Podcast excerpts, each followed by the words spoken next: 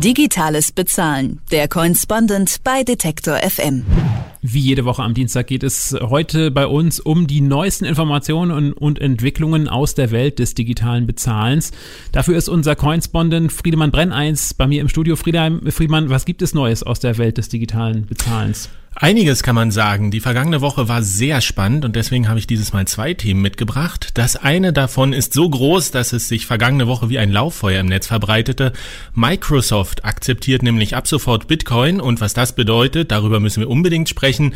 Und dann geht es passend zur Jahreszeit noch um ein Thema namens Cold Storage, die kalte Lagerung.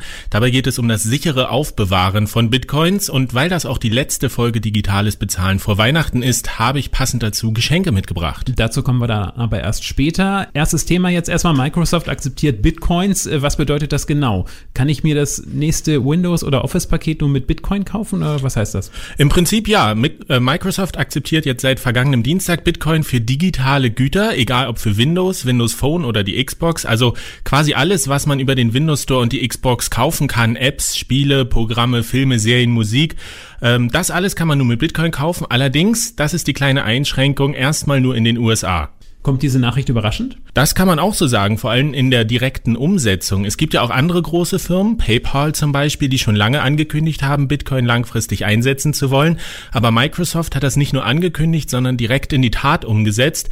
Das hat schon viele überrascht, vor allem da Microsoft ja seit Jahren den Trends immer so ein bisschen hinterher rennt. MP3-Player, soziale Netzwerke, Tablets, mobiles Internet. Da war Microsoft nie in der ersten Reihe mit dabei. Dass sich nun aber gerade Microsoft beim Zukunftsthema digitales Geld ganz progressiv an die Spitze setzt und damit Google, Apple, Facebook, Twitter, Amazon etc. aussticht, das kann man schon als echten Paukenschlag bezeichnen. Wobei man allerdings auch sagen muss, dass das Thema elektronisches Geld bei Microsoft eine lange Tradition hat. Schon Mitte der 90er hat Bill Gates mit digitalen Bezahloptionen experimentiert und auch mit seiner aktuellen Stiftung kümmert er sich heute darum, in Entwicklungsländern mit Hilfe digitaler Infrastruktur leicht zugängliche Bezahlsysteme aufzubauen. Auf den zweiten Blick ist es also nicht mehr ganz so überraschend, dass digitales Bezahlen gerade bei Microsoft jetzt ein so großes Thema ist. Kommen wir noch mal zurück zu den Konsequenzen. Mal abgesehen davon, dass man bei Microsoft nun Apps und Spiele mit Bitcoin bezahlen kann. Was bedeutet das für die Zukunft der digitalen Gesellschaft? Zum einen kann man sagen, das ist so etwas wie der Ritterschlag für Bitcoin und digitales Geld. Microsoft selbst sagt, dass sie ein sehr großes Potenzial in digitalem Geld gehen. Bitcoin sei noch nicht Mainstream, werde aber eben auch nicht mehr nur von den frühen Enthusiasten benutzt. Und besonders spannend ist in diesem Zusammenhang eben die Zielgruppe, die Microsoft jetzt ansprechen will. Digitale Spiele, Apps, Serien, Filme, das nutzen vor allem junge Menschen und während die Generation zuvor, die heute 20 bis 25-Jährigen, ganz normal mit Handys, dem Internet und sozialen Netzwerken aufgewachsen sind, äh, wachsen die Jugendlichen von heute eben mit digitalem Geld auf. Und ich meine, Bitcoin gibt es bald seit sechs Jahren und man darf die Jugendlichen auch nicht unterschätzen. Ich persönlich arbeite ja auch als Medienpädagoge und erlebe, dass sich 15-Jährige an der Schule über Bitcoin austauschen. Und genau auf diese Kundschaft zielt Microsoft, eine Kundschaft der Zukunft, äh, die auch Bitcoin und digitales Geld langfristig noch viel stärker etablieren wird. Neben Apps und Filmen, welche künftigen Einsatzmöglichkeiten für Bitcoin gibt es äh, denn noch für Microsoft?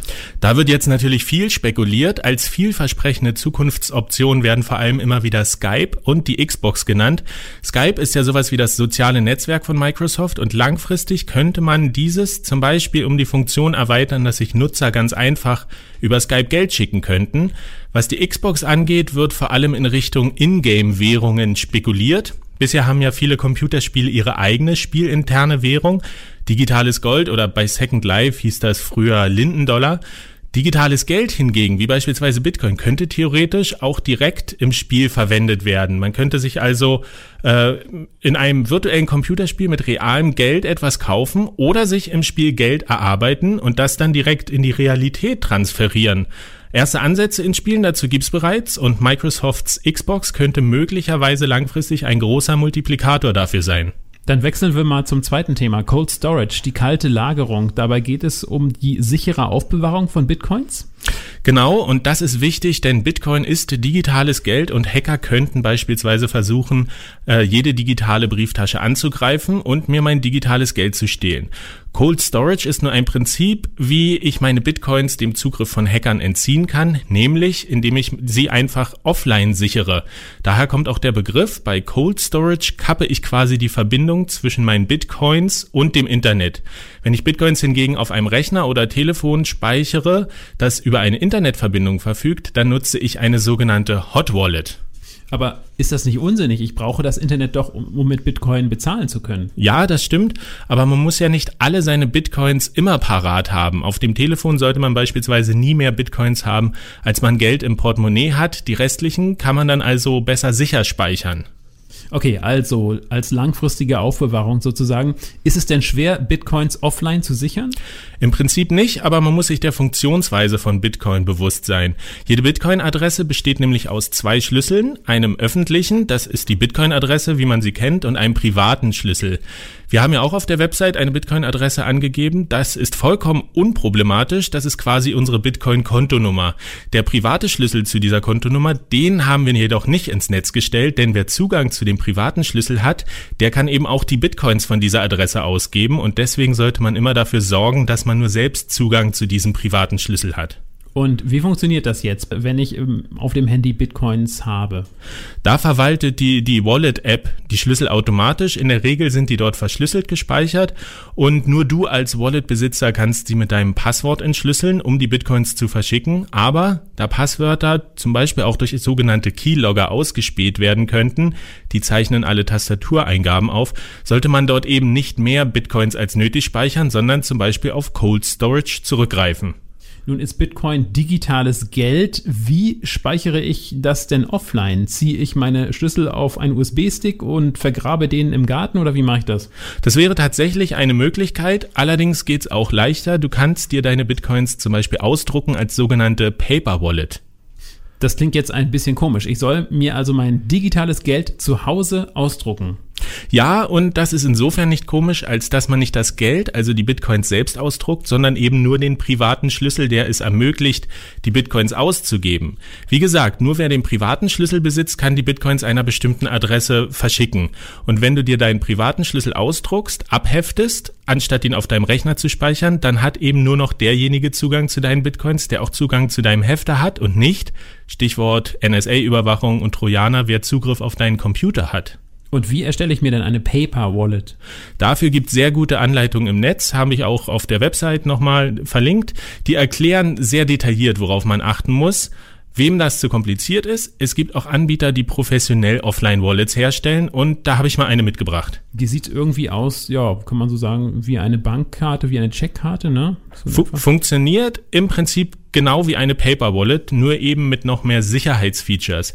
Wir haben hier zum Beispiel in der Mitte ein bunt schillerndes Hologramm. Darunter ist der private Schlüssel verborgen und solange das Hologramm unbeschädigt ist, hat niemand diesen Schlüssel jemals zu sehen bekommen. Denn die Maschinen, die diese Karten herstellen, sind ähnlich denen der Bundesdruckerei, Stichwort Personalausweis und so. Die sind erstmal überhaupt nie mit dem Internet verbunden gewesen und es gibt auch keine Aufzeichnung über diese Wallets und es sind sogar spezielle Kartenrohlinge, die sind dicker als normal normale Scheckkarten, weil sie in der Mitte einen schwarzen Kern haben, damit auch niemand von hinten durchleuchten könnte und so den privaten Schlüssel vielleicht auslesen kann. Und es sind dann noch, sehe ich gerade, zwei QR-Codes drauf, ne?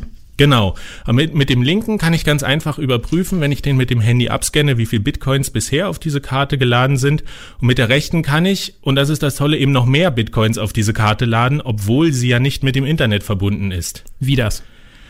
Das liegt daran, Bitcoins kann man eigentlich gar nicht aus dem Netz nehmen. Das ist technisch unmöglich. Diese Karte hier beinhaltet, wie gesagt, nur den privaten Schlüssel, um die Bitcoins von der Adresse auszugeben.